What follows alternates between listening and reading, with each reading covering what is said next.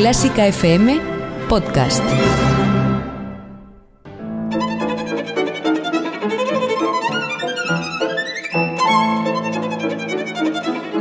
Hoy toca con Carlos Iribarren.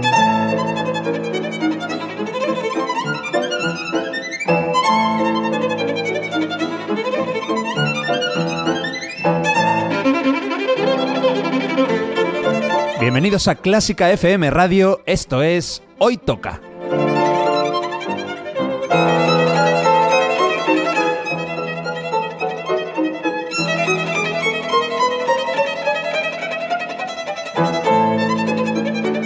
Vamos a escuchar música de calidad, de primera categoría. Algunas piezas son conocidas, otras no tanto, pero todas tienen algo en común. A mí me encantan. Espero que disfrutéis escuchándolo tanto como nosotros haciéndolo. Y por cierto, podéis y debéis seguirnos en Twitter, en Facebook y en Instagram. Esto es Clásica FM Radio.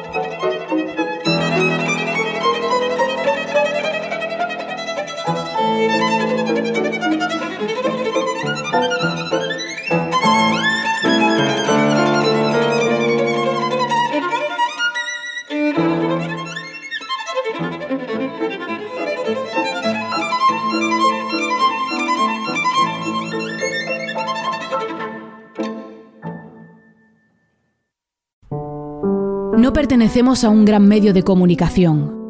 No recibimos ayudas económicas públicas o privadas. No vendemos nuestros contenidos ni los llenamos de espacios publicitarios. Lo que escuchas en Clásica FM es simplemente la mejor música del mundo. Un equipo de músicos profesionales te contamos cada día con un nuevo podcast y las 24 horas en nuestra emisión online las mejores obras musicales de la historia. Y lo hacemos solo con tu ayuda. Hazte mecenas y apóyanos con 5 euros mensuales para que podamos seguir llevando la mejor música clásica cada vez más lejos. Toda la información en clásicafmradio.es. La mejor música del mundo gracias a ti. Hoy toca disfrutar con música extraída de creaciones fabulosas para el escenario, provenientes de un país donde la danza ha sido primordial a lo largo de los últimos cinco siglos. Hoy tocan piruetas armoniosas, hoy toca ballet francés.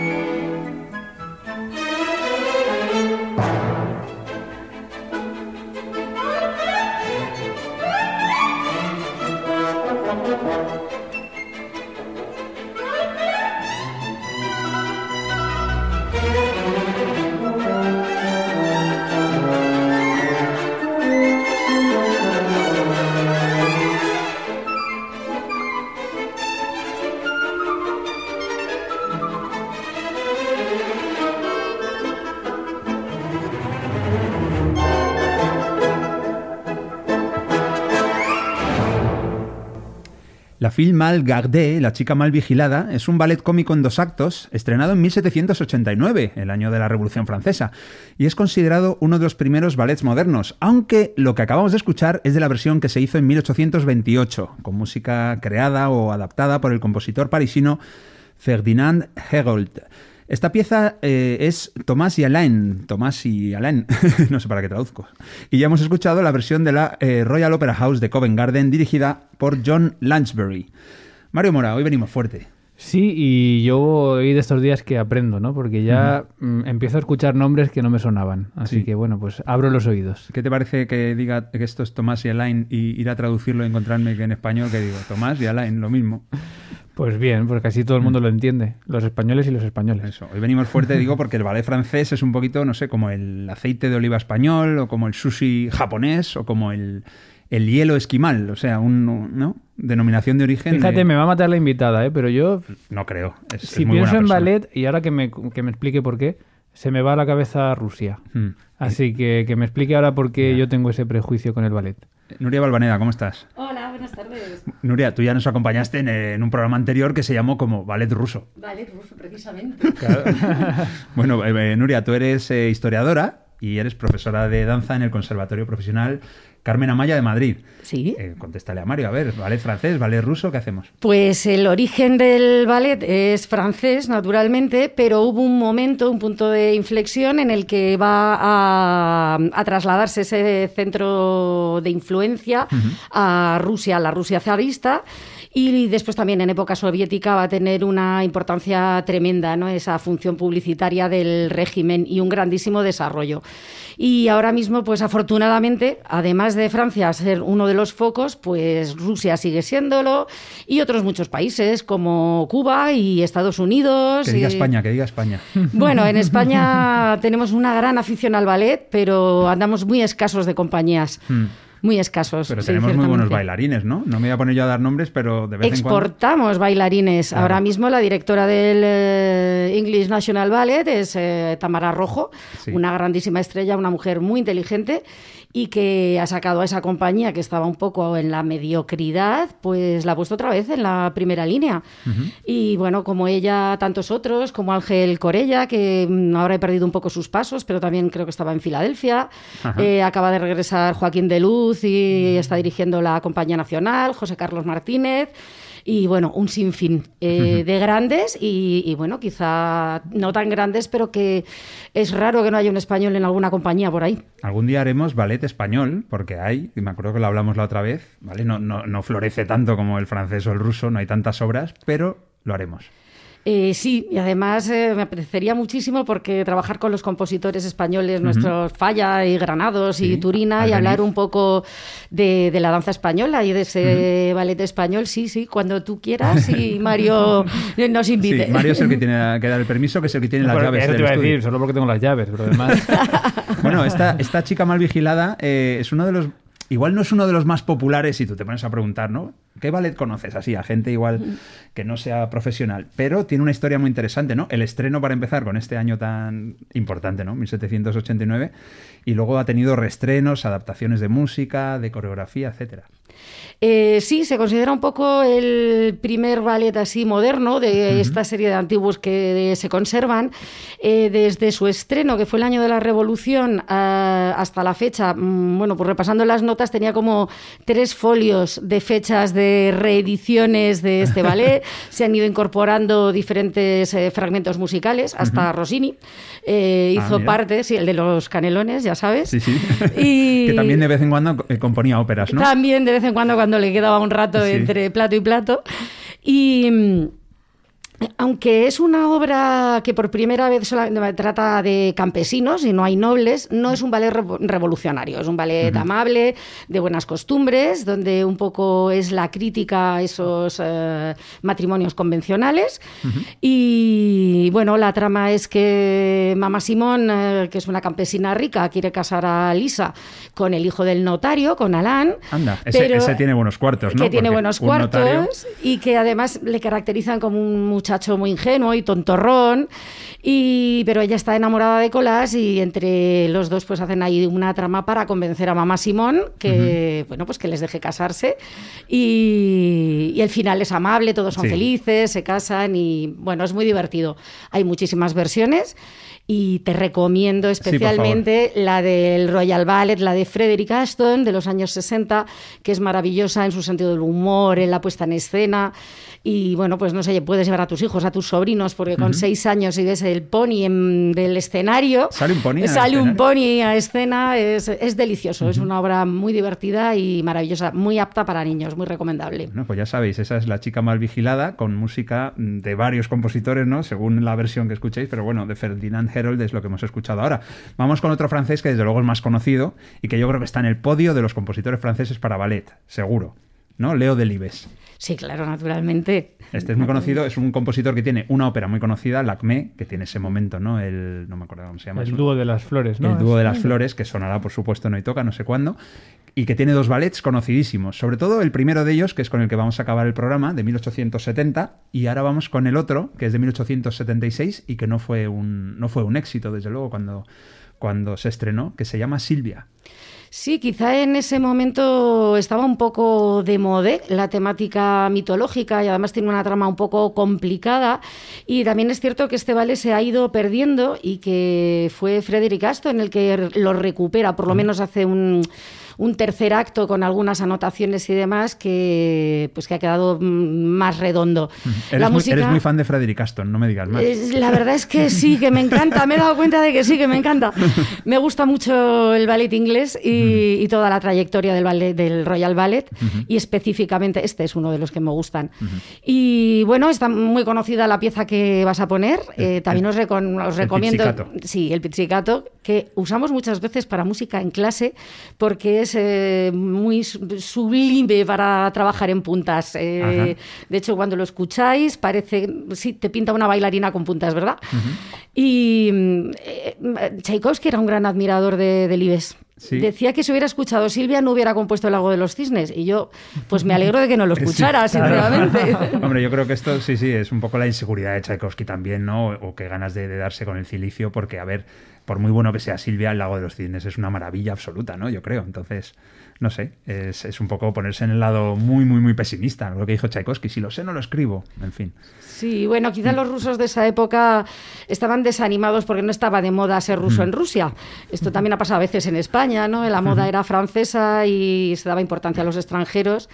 Y bueno, pues él con sus cosas tenía ahí sus complejillos. Mm. Bueno, vamos a escuchar por qué Tchaikovsky minusvaloraba su propia obra frente a esta Silvia de Delibes. Vamos a escuchar el Pizzicato, como decíamos, interpretado por la Orquesta de la Ópera Nacional de París, dirigida por Jean-Baptiste Marie.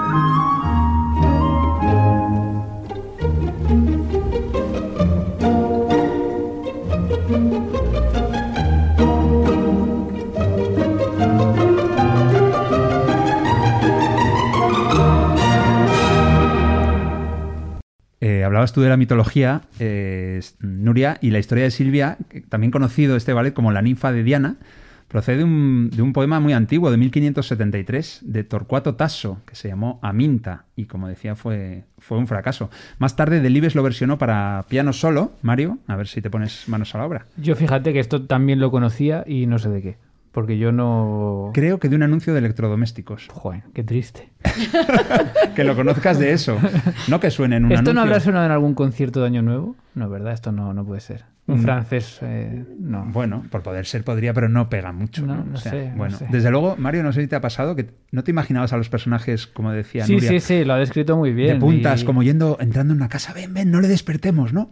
Estaba, lo que pasa que, eh, vamos, eh, me, me intentaba imaginar esos bailes y la música es muy fluctuante. ¿Eso, eso eh, ayuda también al, al baile o no? Claro, naturalmente. eh, tiene matices, matices de velocidades, de matices musculares, de intensidad, igual exactamente que la música. Para vosotros es auditivo, el timbre, el tono, para nosotros es visual, la intensidad, la velocidad, igual, exactamente igual. O sea, a mí me dicen que tengo matices musculares, digo, sí, es porque no Sí. estiro después de correr. me, me hubiera preocupado. Bueno, he dicho que Delibes está en el podium ahí, uno de los tres, seguramente de los tres compositores franceses más importantes de ballet, pero claro, eh, también me pregunto, si hay que elegir el ballet francés más conocido de la historia, ¿puede ser el próximo que va a sonar? ¿Puede ser Giselle de Adolphe Adam? Pues me acabas de tocar el alma con una flecha porque es mi ballet favorito, es el icono, el ballet icónico del romanticismo, es un reto para la bailarina como Hamlet para el actor. Ajá. La música es de Adam, que fue mm, profesor precisamente de Delibes. Ujú. Y marca un hito porque habitualmente la música para ballet, eh, pues eh, los compositores iban, tenían cosas hechas o creaban otras nuevas y solían ser una amalgama de, de piezas. Y Adam lo que hizo fue una cosa que en su momento fue totalmente novedosa, que es componer de una forma narrativa para cada una de las escenas del ballet. Además, este ballet se compuso vertiginosamente. Eh, se basa en un poema de Heine, eh, que el mm, Teófilo Gautier eh, escribió el libreto en 48 horas, me parece. Ah. Eh, Adam compuso toda la obra en siete días, en una semana, Madre y mía. en menos de un mes estaba estrenando con la gran Carlota Grisi, que era la esposa de Jules Perrot, que hizo parte de esa coreografía a la sombra. La, la coreografía la hizo Corali, pero Perrot realmente hizo los números de la estrella y el paso a dos. Y bueno, mm, debía ser una mujer fascinante porque todos caían rendidos a sus pies y de hecho Gautier estuvo muy enamorado de ella y me parece recordar que hasta se casó con su hermana, con una de Ah, sus hermanas. Vaya, no, no consiguió a la, A la principal. A la, a la principal. Eh, has dicho que lo compuso en una semana, eso porque era esa época. Eso le pilla ahora con que tienes que, que mirar el WhatsApp de vez en cuando y por lo menos 10 días ya le hubiera costado. Yo- Puede ser. Yo creo que son de estas obras que empastan muy bien y que los colaboradores entienden a la perfección desde el principio. Y bueno, mm, es una obra redonda, es perfecta para mi punto de vista. He leído que pertenece al ballet blanc, al ballet blanco. ¿Esto qué es? Pues el ballet blanco es un producto de- del siglo XIX, del ballet romántico, eh, que es una mm, esa dualidad kantiana de, de lo real y, de lo, y del mundo ideal. En el primer acto siempre transcurre en el mundo mm, de la realidad, en este caso es en el, en un- en el campo alemán, en la vendimia, y el segundo acto es fantástico.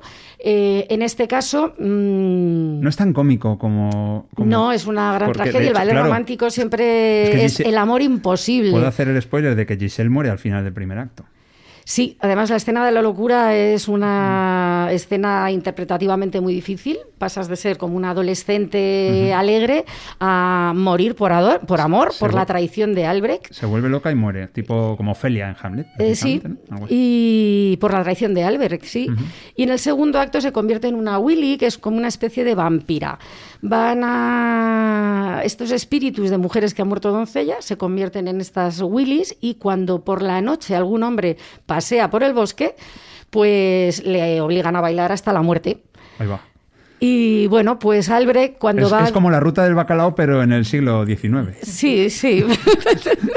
¿No? Más de uno se quedó en el camino también. Sí. Entonces, el acto blanco es siempre ese segundo acto idílico fantástico y, Y por eso se llaman así estos Vale, no ballets. sabía. Ajá, qué interesante. O sea, una primera parte real y una segunda, digamos, Sí, más... en, más- en la Silfid es igual, la segunda parte son Ah. las hadas, es más dulce.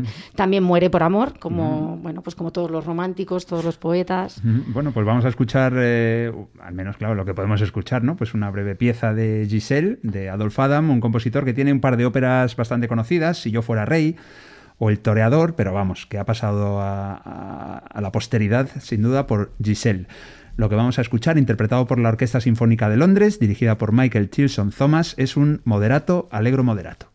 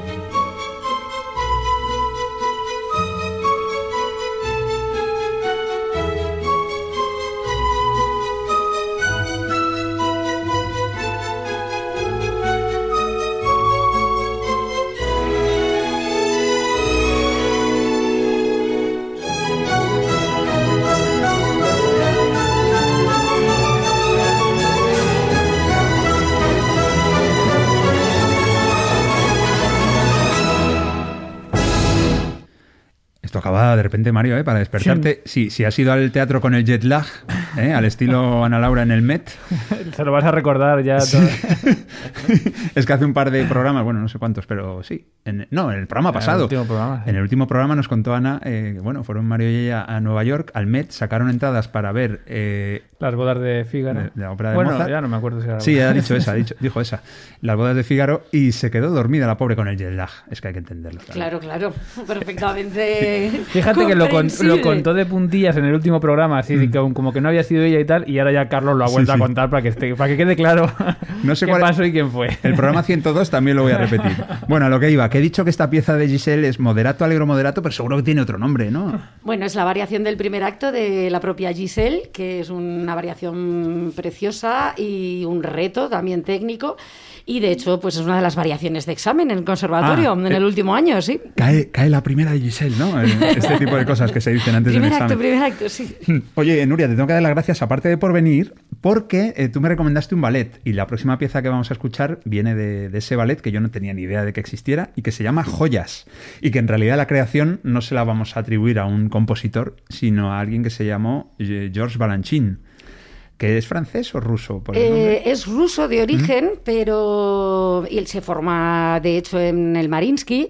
Eh, él además era pianista, por eso su trabajo musical es exquisito. Colaboró toda la vida con Stravinsky. Stravinsky hace para él sus grandes ballets y, y sobre todo en Estados Unidos. Y los dos se van a conocer en los ballets, con los ballets rusos de Diaghilev. Y en este ballet es como una especie de manifiesto estilístico en el que Balanchine hace un homenaje a la escuela francesa, a la escuela americana y a la escuela rusa en la que él se Ajá. formó. Y cada una de las partes pues pues es un compositor, eh, Fauré. En, Gabriel para- Fauré. Gabriel El que francés. hace la parte de Esmeraldas.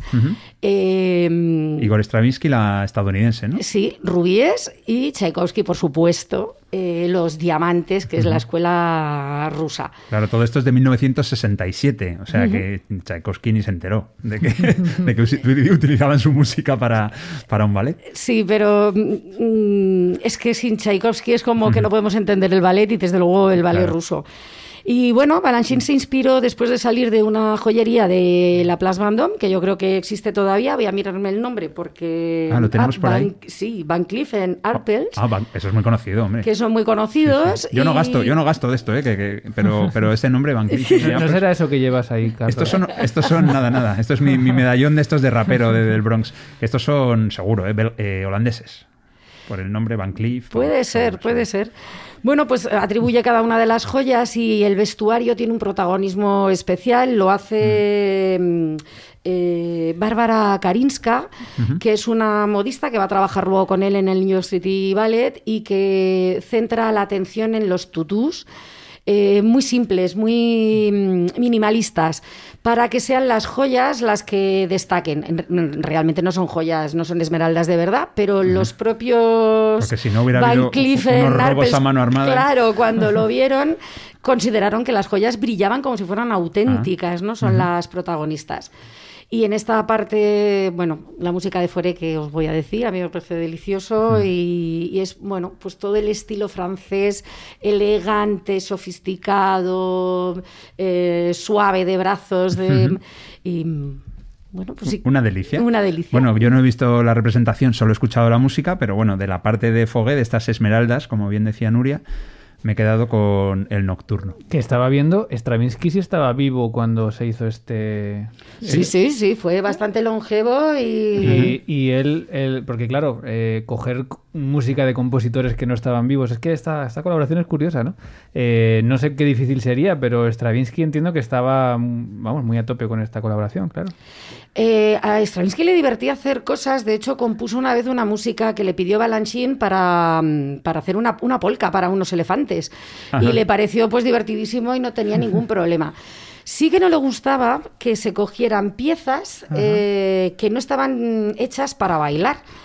Y entonces a veces tenían ahí un mano a mano Balanchini y él, en el que, de hecho, en el ballet Dagon, me parece recordar, hay toda una introducción, no es música que hace Stravinsky para ese ballet, sino que la toma, no recuerdo exactamente de qué concierto, y como a Stravinsky no le hace gracia, pues Balanchine le da una vuelta de tuerca para fastidiarle y supeditar su música a la coreografía y todo el primer movimiento no lo, no lo hace, no lo pone. Ajá. Entonces, bueno, pues es curioso porque ellos fueron muy amigos, grandes colaboradores. Stravinsky hace pues algunas de las partituras mejores, seguro, del siglo XX y son para danza.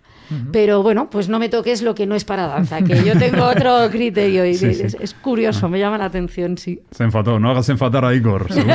Recibió alguna llamada este Balanchín, ¿no? Bueno, vamos a escuchar ese nocturno, como digo, de Esmeraldas, la parte musical de Fogué en estas joyas, en este ballet Joyas, interpretado por la Orquesta del Ballet de Nueva York, dirigidos por Robert Irving.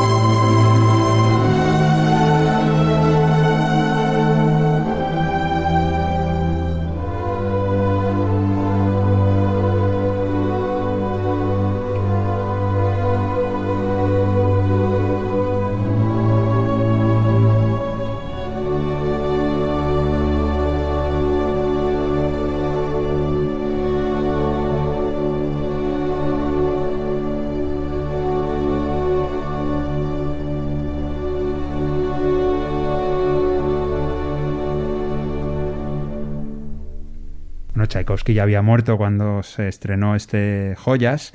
Stravinsky estaba vivo, como nos contaba Mario y Nuria, y Foguet, evidentemente, también había muerto, y su música se extrajo de dos de sus obras, Peleas y Melisande y Shylock, que es menos conocida, yo no había oído hablar jamás de, de este Shylock. Bueno, Nuria, una pregunta, yo creo que es la pregunta que tengo más ganas de hacerte de todo el programa. Eh, evidentemente, tú eres profesora de danza, eh, y, habrás enseñado a un montón de gente todo este tipo de, piruetas, de, de, pasos, ¿no? Del plié que ya nos contaste en el otro programa. Eh, pero el que quiera aprender a bailar como se bailaba en las óperas ballets de la Francia barroca, estos, ballets de Lully de Charpentier, etcétera, ¿eso dónde se enseña? ¿En, ¿También en las academias de baile o dónde se puede aprender? Bueno, es muy especializado. Hay grupos eh, que además son historiadores y hacen investigación y que mm, se dedican específicamente al barroco. Hay, tenemos algunos especialistas importantes. Yo eh, conozco a María José Ruiz Mayordomo, que escribe sobre ello y que también tuvieron su compañía y bueno, es muy específico y muy interesante. La forma de bailar es muy particular. No tiene nada que ver, claro, es que no. Es, no tiene ¿no? nada que ver. Es que todo como, era todo como mucho más, no sé, más... Hay pasos que derivan de ahí, Ajá. como el pas de bourré, que es el bourré era una danza de aquella época y que se van estilizando. Pero realmente eh, en origen son danzas cortesanas que se importan desde Italia. Cuando se casa eh, María de Medici con, no recuerdo si es, bueno, casi que no lo voy a decir su no me acuerdo, con su chico. un rey francés. Con su, bueno, perdona, con su crush. Es que si no lo digo, reviento. pues se lleva su. tiene sus gustos italianos, de sus eh, saraos y de sus fiestas y de sus maestros de danzar. Se lleva a Baltasar de Belgioioso, que cambia su nombre al francés, Baltasar de Boyoye. Y... ¿cu- ¿Cuántos hicieron esto, eh? Sí, sí, se afrancesan y bueno, pues en Francia gusta mucho ese, ese tipo de fiestas, de saraos, lo van a adoptar y van a hacer el, el que se llama ballet de corte que se baila en las cortes, en los grandes salones, con motivo de, de las bodas, del carnaval, pero también con motivos políticos. Eran de, de propaganda, una vez más. Ah.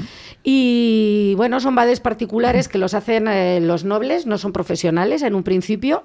Mm, lo- el vestuario tiene una parte muy importante, además las joyas que se utilizan son reales. Se aprende antes, me imagino, porque no, no requiere de estas piruetas, de estos giros, ¿no? Es, es más, que yo, no sé, me lo imagino más un poquito, yo qué sé, reverencias, este tipo de cosas. Sí, bueno, pero bailan y bailan Sí. muchas cosas. Sí, tener un maestro de danza eh, viene un poco de- del Renacimiento y el libro de Baltasar de Castiglione, eh, El cortesano, que va a marcar un hito en cómo tiene que ser el hombre renacentista. Eh, pues eh, culto, refinado y que de- de- diestro en las armas, pero también en las letras y, por supuesto, que sea capaz de bailar. La danza también tiene mucho que ver con la esgrima en ese momento. Muchas Ajá. veces los maestros de danzar son maestros de esgrima.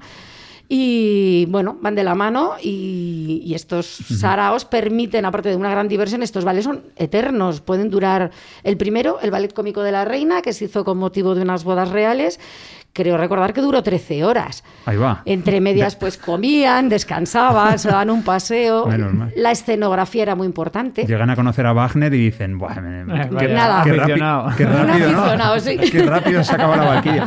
Oye, hablabas de eh, afrancesar, ¿no? El, el- el nombre de una persona y esto es lo que hizo Lully. Porque Lully era italiano, pero después Sí. pasó a llamarse Lully. Se Sí, pasó sí. a- al francés, digamos, al mundo francés, que es donde triunfó. Y precisamente de él vamos a escuchar una muestra de esto de lo que hablábamos ahora, de ballet barroco, con un ballet que tiene una historia muy curiosa, se llama Alcidian y Polexandre. El tema es, un- es una locura, es la vuelta al mundo que se pega el Polexandre este en busca de su amada Alcidian. Y lo que me ha llamado la atención es que eh, Polexandre es el rey de las Islas Canarias. Sí, sí, sí. Que no tiene nombre de canario, desde luego, ¿no? ¿Se, se debería llamar Alexi o algo? O algo así. O pero- o a- no sé, algo así.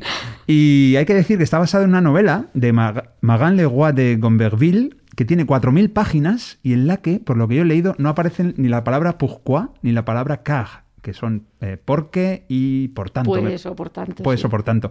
Y es porque los gramáticos de la época eh, insistían en que esas palabras se utilizaban todo el rato debía ser como el Jotia, Jotio, ¿no? De, de- de hace unos años. Y entonces este, mm, este novelista, Gomberville, dijo, pues no las, voy a, no las voy a usar. Así que hazte una novela de 4.000 páginas en las que no aparece ni por qué ni, ni, ni pues. Ligerito para 13 horas de ballet, ah, desde luego. No sé si era tan largo, pero bueno, lo que vamos a escuchar ya os aseguro que dura muchísimo menos, un minuto y medio, ni más ni menos. Interpretado por Aradia Ensemble y dirigidos por Kevin Malone, vamos a escuchar de Alcidienne y Polexandre de Lully una pequeña, pequeña, pequeñísima, minuto y medio, chacona.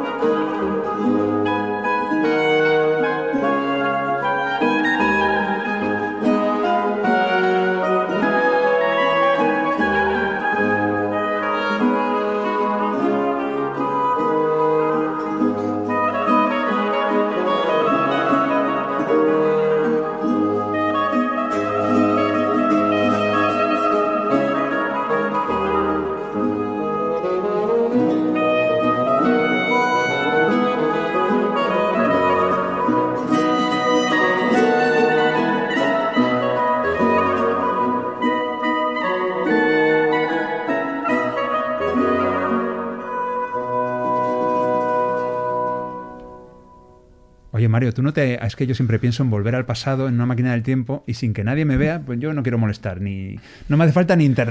Ni inter ¿Cómo se dice? Interrelacionarme. Sí, sí, no, sí. hay otra palabra. Bueno, eh, simplemente Interactuar. ver, ver- interactuar, eso. Simplemente verles, ver, ver un ensayo de este ballet o ver la representación, estar ahí y, y ver a la gente ahí con sus pelucas, con su rapé y con Yo sus- fíjate que creo que incluso es distinto de lo que nos podemos imaginar, incluso habiendo estudiado mucho cómo se hacía, pero no, no me llego a imaginar cómo, qué ambiente debía haber. Y de hecho...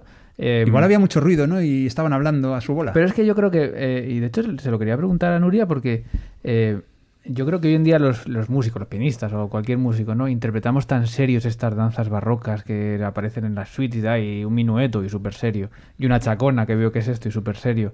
Esto era mucho más de, de cachondeo muchas veces, Es ¿no? música de baile. Es música de Claro. baile toda. Y bueno, pues eh, se bailaba y la gente tampoco estaba pendiente del músico todo el tiempo. Comían, charlaban, eh, negociaban. Se lo pasaban eh, bien. Sí, yo no lo sé. Yo también quiero una máquina del tiempo desde Ya. que era pequeña. Para ir, ¿no? Y decirle, Sí. eh, Luli, así es como tú perreas, ¿no? con la chacona, tu pequeña chacona, con tu ballet. Teletransporte ya. Bueno, vamos a tener que transportarnos eh, con Nuria y con Mario, pero al siglo XX, comienzos del siglo XX, con Eric Satie. Nos vamos a ir a 1916 y con uno de los dos ballets en los que trabajó con Pablo Picasso, ni más ni menos, porque en este ballet, Pagad, Desfile, se juntaron pues varios genios, Satie, Picasso, Cocteau y la calidad de los ballets rusos. Esto es otra cosa, lo que vamos a escuchar ahora pertenece a otro tipo de ballet, ¿no? Absolutamente. Eh, sí, además muy rompedor en su momento. Yo me he traído una lista eh, de artistas que colaboraron con los ballets rusos, pues eh, porque no se puede entender la historia del arte del siglo XX, o por lo menos del primer tercio, sin, la, sin pensar en los ballets rusos. El gran genio aquí fue Diaghilev, que no era Sí. músico, que no era mm, eh, bailarín ni pintor, Escenógrafo. ni escenógrafo, Tampoco. fue empresario. Él tuvo esa visión del talento de los demás y les dio esas opciones. Entonces, bueno, pues voy a leer algo de la lista. Sí, el, el podcast no puede eh, exceder las dos horas. Eh, que es que veo la- estoy viendo la lista y estoy asustado. Bueno, la lista es tremenda, pero voy a citar mm, A ver, los, los- músicos los por convocados. lo menos. A ver, Stravinsky, Prokofiev, Falla, Ravel, Poulenc, Uric, Debussy, Richard Strauss, Satie, Milhaud, eh, Poulenc. Eh, todos esos, todos esos colaboraron con los ballets rusos. Y bueno, Y más que pues, te quedan. Me quedan muchos más, pero de los eh, Natalia Goncharova, Matisse, Utrillo, Picasso, por Oh. supuesto, de Chirico. Eh, Igual es la mejor época para retroceder en el tiempo, ¿no? Y, y bueno, los ballets rusos, eso es maravillosa. Entonces, es muy importante y se suele mencionar de pasada en los libros de arte, pero realmente el cubismo empieza a cuajar a través de los ballets rusos, igual que el dadaísmo. Y, y bueno, mm, esa época sí que me hubiera gustado mucho, mucho, mucho. Satie, hay que decir que es un compositor que no había sonado en Hoy Toca. De hecho, hace poco Mario y yo hicimos, hace dos programas, Los Olvidados, y debutó con la primera Gymnopédie. Bueno, pues vamos a escuchar ahora eh, de, su, de su ballet Pa- Pagad, como digo, eh, Pequeña Chica Americana, que es de los fragmentos el que más me ha gustado. Lo interpreta la Orquesta Sinfónica y Lírica de Nancy, dirigida por Jérôme Kaltenbach.